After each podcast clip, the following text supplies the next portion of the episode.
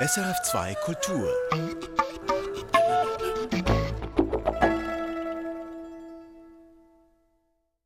Es ist ein Fall von Sexismus und Machtmissbrauch am Arbeitsplatz. Die frühere Redaktorin des Magazins des Tagesanzeigers, Anushka Roshani, hat im Nachrichtenmagazin Der Spiegel öffentlich gemacht, auf welche Zustände Frauen da und dort im Medienbetrieb stoßen. Ihr Chef habe sie über Jahre gemobbt, oft mit sexuellen Anspielungen.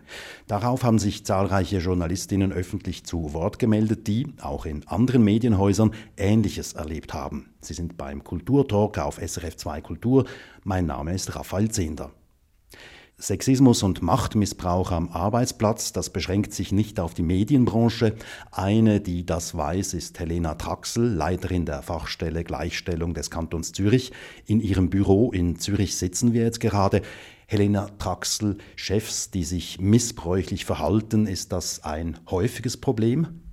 Eines der häufigsten Probleme in den Beratungen, auch in den Statistiken, sind natürlich Vorgesetzte, die sich entweder ihrer Macht nicht bewusst sind, nämlich für ein diskriminierungsfreies Umfeld zu sorgen, oder sich so sehr bewusst sind, dass sie denken, ich kann diese Macht missbrauchen und mir ist alles erlaubt. Werden Machtmissbrauch und Sexismus am Arbeitsplatz heute häufiger thematisiert als vielleicht noch vor 10 oder 20 Jahren? Ja, Absolut, danke für die Frage. Sehr viel häufiger rapportiert. Hashtag MeToo hat da natürlich sehr sensibilisiert. Die Social Media Community ist auch sehr wach in diesen Themen. Und wir Beratungsstellen sind dank Journalistinnen und Journalisten wie Ihnen präsenter in den Aussagen. Ergo ermuntert das betroffene Personen bei uns Rat zu suchen und auch die nächsten richtigen Schritte einzuleiten. Nun ist der Fall Magazin kein Einzelfall. Ein offener Brief von 78 Mitarbeiterinnen des Tagesanzeigers im Frühjahr 2021 hat von einer sexistischen Arbeitskultur gesprochen.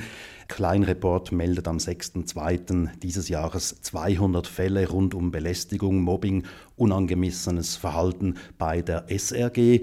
Man hört Ähnliches von Professoren an Universitäten gegenüber Doktorandinnen oder dann, Sie haben das Stichwort MeToo erwähnt, im Oktober 2017, der Sexismus und Machtmissbrauch im Filmgeschäft. Was läuft da grundsätzlich schief? Die Definition der Macht der Vorgesetzten läuft schief. Also wir sollten das mit Verantwortung gleichsetzen. Verantwortung für ein diskriminierungsfreies Umfeld ist der Schlüssel. Es gibt das Gleichstellungsgesetz, welches Diskriminierung am Arbeitsplatz explizit verbietet. Aber dieser Machtkumul, ich habe eine Führungsrolle, ich bin auch sonst super gut unterwegs, toll in meinem Fach, hochkompetent, gefragt, unantastbar. Also ich kann mir einfach mehr erlauben als der Rest der Belegschaft oder der Gesellschaft. Dieses Verhalten müsste eigentlich von Verwaltungsräten, von Boards of Directors, von Regierungsrätinnen, Regierungsräten, auch von der Spitze der SRF, der Tamedia subito geahndet werden, unterbunden werden. Es müssten Sensibilisierungsworkshops angeboten werden. Ein Vorgesetzter entweder vorübergehend aus dem Verkehr genommen und in eine Therapie. Wieso macht die Person das? Können wir ihr weiterhin Menschen anvertrauen? Führt die Person auch richtig? Kann sie das lernen? Zu einer solchen Art von Coaching schicken und dann weitersehen. Viel zu häufig wird weggesehen, weil die Person ja tatsächlich top performt, hervorragende Leistungen bringt. Und weil sie so hervorragende Leistungen bringt, möchte man das schwierige Gespräch nicht führen, aus Angst, diese Person würde abspringen. Das ist absolut die falsche Reaktion. Das heißt, auf der Ebene der Führungspersonen ist vielleicht die charakterliche Eignung zur Führungsperson nicht gegeben und in den Firmen fehlen wirksame Kontrollmechanismen, um diskriminierendes Verhalten zu ahnden und abzustellen. Ganz genau, die Kontrollmechanismen sind ein Thema. Menschen müssen sicher sein, dass ihnen kein Nachteil daraus erwächst, wenn sie Missstände melden. Gewisse Whistleblowing-Geschichten haben uns natürlich etwas das Fürchten gelernt. Sie müssen keine Whistleblowerin sein als Mitarbeiterin, aber Sie können einstehen für Kolleginnen und Kollegen, wenn Sie merken, da wird häufig Sexismus, sexuelle Belästigung betrieben. Sie können das melden. 20 Minuten macht das vor. Die haben ein Social Responsibility Board aufgebaut, auch bei der Tamedia angesiedelt. Also es gibt Beispiele, wo Mitarbeitende sich angstfrei melden können, wenn es mit Vorgesetzten nicht klappt. Und auch da muss sanktionsfrei der Dienstweg nicht beschritten werden dürfen. Oder es braucht Vertrauenspersonen in einem Betrieb, Anlaufstellen, die wirklich ohne Einfluss von Vorgesetzten ihre Arbeit machen darf. Da haben wir eine Situation, wir klären die, wir besprechen die Sanktionen. Helena Traxel, Sie leiten die Fachstelle Gleichstellung des Kantons Zürich. Sie sind aber auch gleichzeitig an der Front tätig. Sie beraten Firmen in Sachen Problemen mit Sexismus und Machtmissbrauch, damit diese Probleme gelöst werden können. Auf welche Situationen treffen Sie da in der Praxis? Zu meinem großen Entsetzen, ich kann es nicht anders sagen, täglich beraten wir Machtmissbrauch kann von Kollegen sein, ab und zu auch von vorgesetzten Frauen, ist aber sehr, sehr viel weniger häufig als von vorgesetzten Männern. Und ja, ähm, man hat vielleicht im Apero ein Glas zu viel getrunken, dann forciert man die Mitarbeiterin zu küssen, zu Oralsex, man betatscht sie, man schickt ihr am Arbeitsplatz völlig ohne Alkohol unangemessene Bilder auf den WhatsApp-Chats. Gerade letztens hatte ich zwei Fotos habe ich erhalten zur Sichtung. Da schickt ein Mann seinen Penisansatz, schreibt der Mitarbeiterin, es wäre so schön, du würdest jetzt auf meinem Bauch liegen mit deinem Kopf. Man sieht aber, dieser Bereich ist nackt. Also da stellt man sich die Frau vor, das ist die Vorgesetzte, wie tritt sie ihm entgegen? Sie hat einen Monat gebraucht, bis sie ihren Partner eingeweiht hat, dann ein halbes Jahr länger, bis sie zu mir gekommen ist in die Beratung. Und das alles hat sich immer wieder wiederholt, bis sie irgendwann den Mut zu sagen hatte, stopp.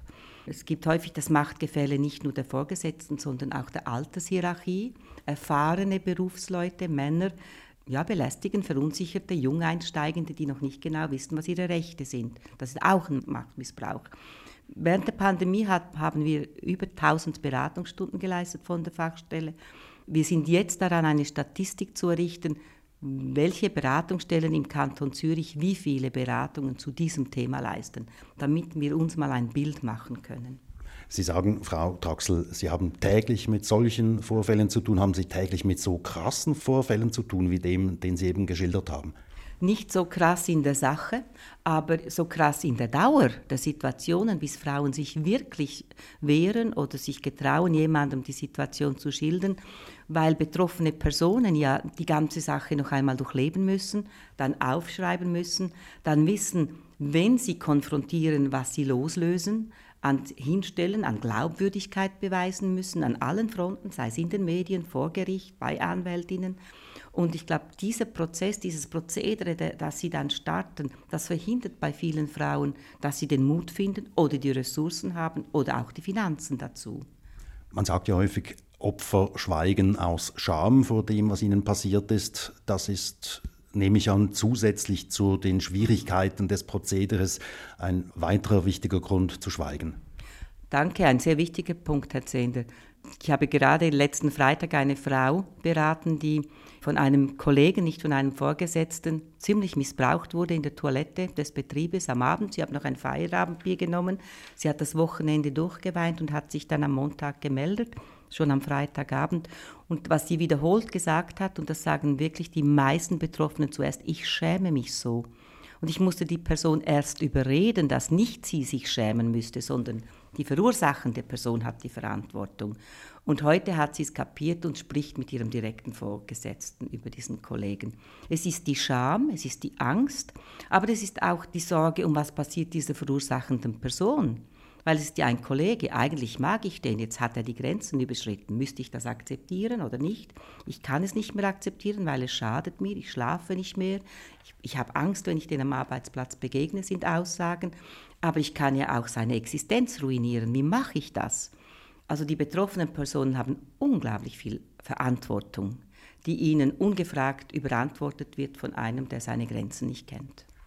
Jetzt im Fall eines sexuellen Missbrauchs, da gibt es forensische Spuren, das kann man unter Umständen juristisch festmachen und gerichtsrelevant festmachen. Sehr viele solche Belästigungen passieren ja unterhalb der strafrechtlich äh, relevanten Schwelle. Zum Beispiel jetzt im Fall Magazin, da gibt es den Artikel im Spiegel, den Artikel von Anushka Roshani und der ehemalige Chefredaktor des Magazins Canonica, der hat die Sache ganz anders wahrgenommen. Er schreibt in einem Brief an seine Freundinnen und Freunden, den er am 5. Februar verbreitet hat, eigentlich nur, dass ihm der Spiegelartikel persönlich schadet. Er hat kaum auf die Vorwürfe reagiert, obwohl der Spiegel die Aussagen von Frau Rojani sich hat eidesstattlich beglaubigen lassen und auch weitere Zeugen, Zeuginnenaussagen eingeholt hat.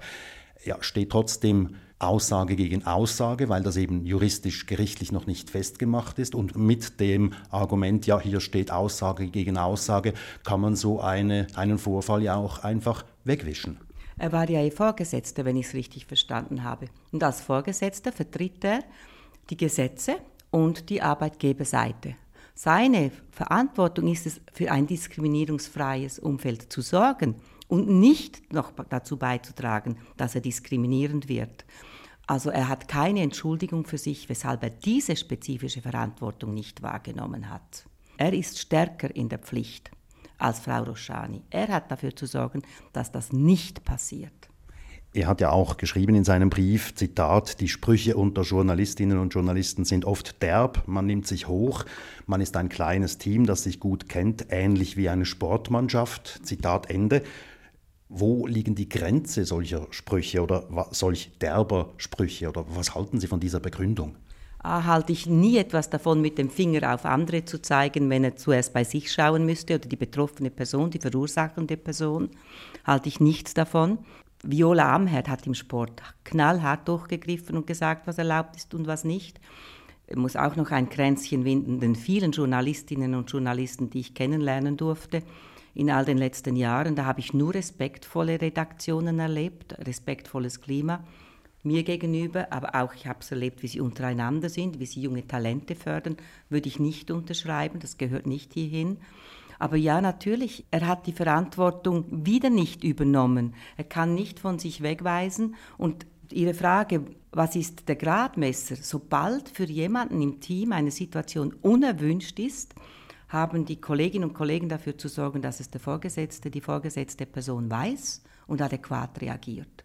Wenn sie nicht adäquat reagieren, dann gibt es Gesetze, es gibt Manuals, es gibt vielleicht intern ein Merkblatt, einen Wertekodex, wo sie nachschauen können und dann das nach oben eskalieren lassen, damit sie ihr Recht verwirklichen können am Arbeitsplatz.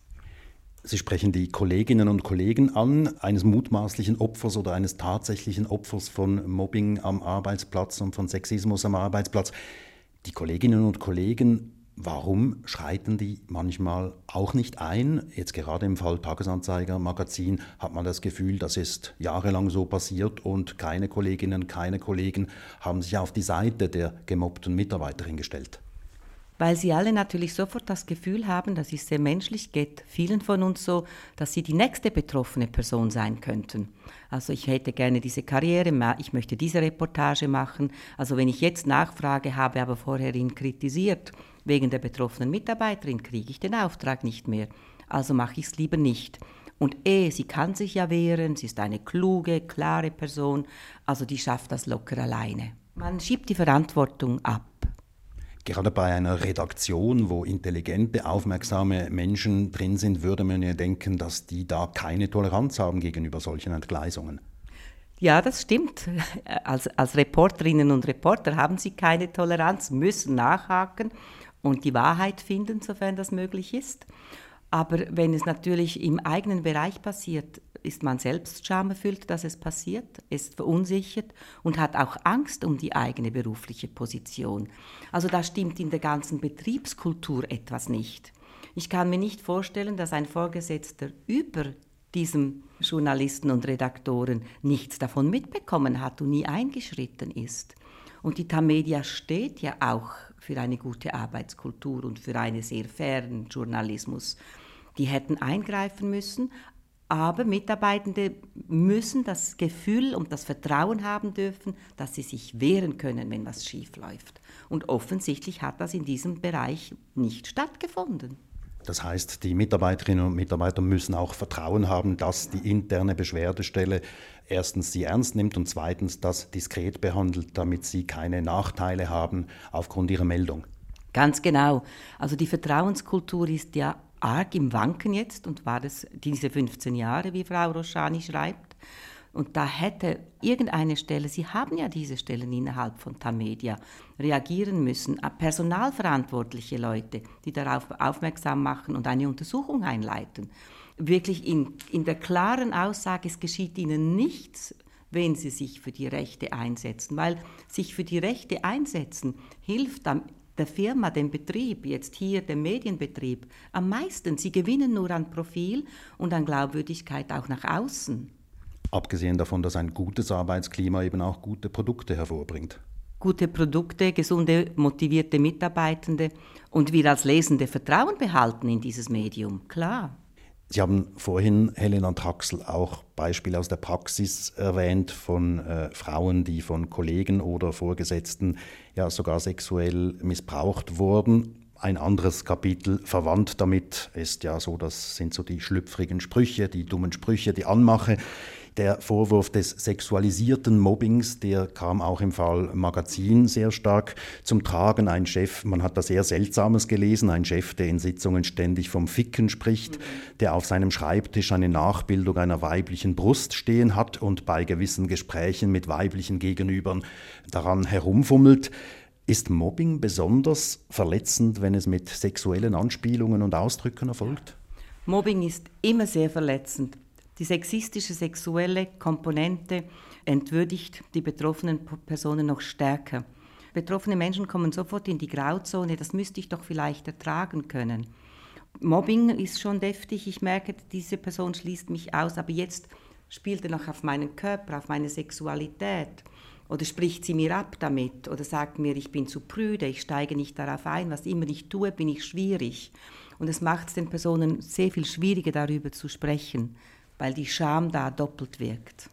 Jetzt gab es 2019 eine Studie des Forschungsinstituts GFS zum Thema sexuelle Gewalt und dort äh, hieß es, Zitat, am häufigsten kommen Belästigungen in Form unerwünschter Berührungen, Umarmungen oder Küsse vor. Im Durchschnitt über alle Altersgruppen hinweg haben 59 Prozent der Frauen diese Erfahrungen gemacht. Mehrheiten wurden ab dem Alter von 16 Jahren zudem mit sexuell suggestiven Kommentaren und Witzen, 56 Prozent, mit einschüchterndem Anstarren, 54 Prozent, unangenehmen Avancen, 50 Prozent und aufdringlichen Kommentaren über den eigenen Körper, 50 Prozent, konfrontiert. An einer anderen Stelle in dieser Studie heißt es, 33 Prozent der belästigten Frauen wurden am Arbeitsplatz belästigt. Das finde ich eine niederschmetternde Bilanz alles. Ich kann es nicht anders sagen, als wie Sie es mit Ihren Worten sagen, es ist wirklich niederschmetternd. 2023, Hashtag MeToo. Wir haben Skandale miterlebt, wir haben gebrochene Menschen erlebt, auf beiden Seiten, die Verursachenden und vor allem die Betroffenen. Und ja, äh, es wird nicht ernst genommen. Es wird wirklich nicht ernst genommen. Heikel sind ja auch so eins zu eins Situationen im Sitzungszimmer, im Treppenhaus, irgendwo in einem Vorraum eine mächtige Person, eine weniger mächtige Person, keine Zeuginnen und Zeugen da. Treffen Sie in Ihren Beratungstätigkeiten häufig auf diese Art von Situation? Ja, ich würde sagen, die Hälfte der Beratungen sind Situationen diesem, mit diesem Gefälle drin. Äh, keine Zeuginnen unbeobachtet, geschieht wie unabsichtlich und es geschieht etwas. Die betroffene Person ist sehr ähm, irritiert verunsichert. Hat er mich jetzt am Busen berührt? War das die Hand an meinem Po oder war das zufällig? Ist, ist er über meine Hüfte geglitten? Es kommt zum zweiten Mal, sie denkt nochmals, es ist unabsichtlich. In der Beratung schaue ich dann mit betroffenen Personen, was wäre ihr Impuls, sich zu wehren, was sind die Rechte, was wären die Konsequenzen. Und ich ermuntere natürlich, sich zu wehren.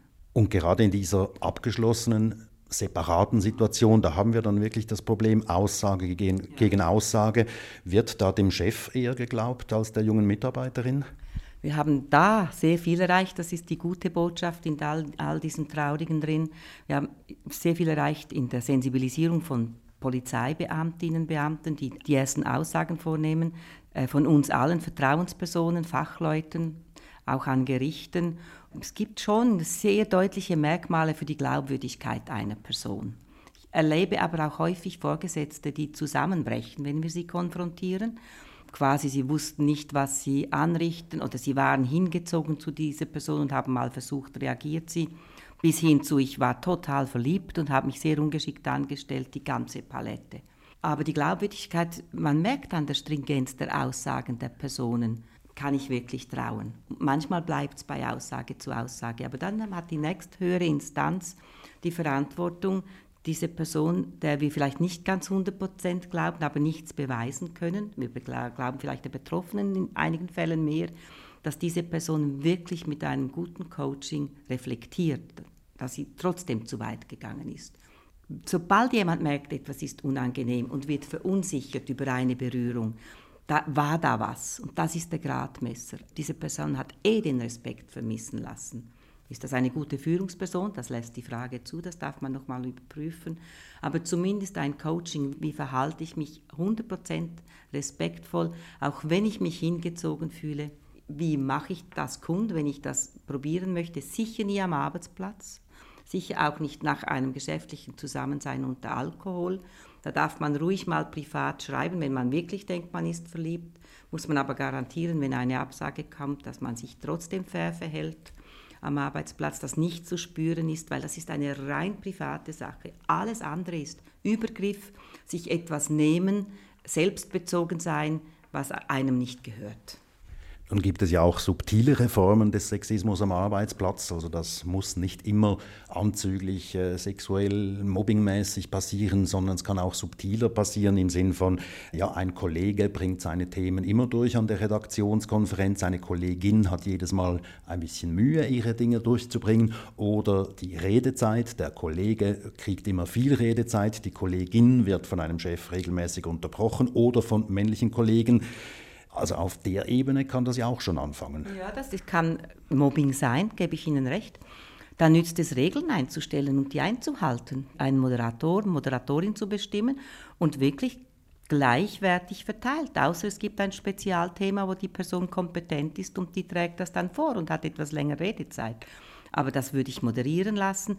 Aber wie Sie wirklich richtig sagen, darauf achten, wenn das zwei, dreimal passiert, immer dieselbe Person macht es gegen eine andere, immer die gleiche Person, dann unterbinden und sagen, hey, geht nicht, alle gleiche Redezeit, du trittst etwas zurück. Und zwar in aller Fairness, ohne nachher beleidigt zu sein. Was ja ist, die Angst, die wir vorhin angesprochen haben bei Personen, die Mobbing oder sexuelle Belästigung erlebt haben, ist ja die, dass das nachher weitergeht, einfach noch viel versteckter beim nächsten Mitarbeitendenbeurteilungsgespräch, die Promotion, die sie nicht kriegt, die Person, oder den unbezahlten Urlaub, dass das auch wieder eine Form gezielt von Mobbing war. Und dass das nicht passiert, braucht eben diese Moderationen an den Tischen, wo einfach alle sagen können, und wir sind alle gleich behandelt. Und das setzt sich durch, das sind die Regeln. Wir haben über Machtmissbrauch auch gesprochen jetzt im Laufe dieses Gesprächs, äh, Helena Traxel. Chefs, die ja, denken, sie können sich alles erlauben, können sich alles herausnehmen im schlechtesten Fall. Wären da flachere Hierarchien eine Lösung? Absolut. Ich ziehe die Parallele zu den Göttern in Weiß im Spital. Auch die sind etwas vom Sockel geholt worden. Zu Recht. Es gibt keine Götter, wir sind alles Menschen. Die einen haben mehr Verantwortung, werden auch besser bezahlt. Es braucht aber nicht diese strengen Hierarchien, wo oben jemand unantastbar herrschen darf. Das ist weder unser Landessystem, noch ist es gesellschaftskonform, noch menschlich. Und auch für die Person da oben äußerst unbequem eigentlich. Außer sie muss die Macht zementieren mit solchen üblen Machenschaften. All diese Systeme, auch eine Basisdemokratie, auch holokratische Arbeitsmodelle funktionieren nur, wenn die Menschen wirklich committed sind und nicht selber sich erheben über andere. Es ist ja häufig nicht ein struktureller Teil, sondern es ist die Person selbst, die sich in diese Sphären hieft und denkt, ich kann es mir nehmen, weil ich bin so toll und niemand wird mir da widersprechen oder gar mir auf die Finger klopfen. Also diese Personen gilt es mit Assessments zu zügeln. Da darf auch Hierarchie sein, oder, aber diese Verantwortung muss mit Würde, mit Pietät, mit Respekt und Fairness innegenommen werden. Flachhierarchien sind gut, Job- und Top-Sharings wären gut. Wieso nicht Duos oder Trios, dass es da nicht den einen gibt an der Spitze, weil das ist ja eh nie möglich. Es macht immer die Teamleistung den Erfolg aus. Was würden Sie, Helena Traxel, Unternehmen, Firmen empfehlen, damit das Problem Machtmissbrauch und Sexismus am Arbeitsplatz möglichst wenig vorkommt?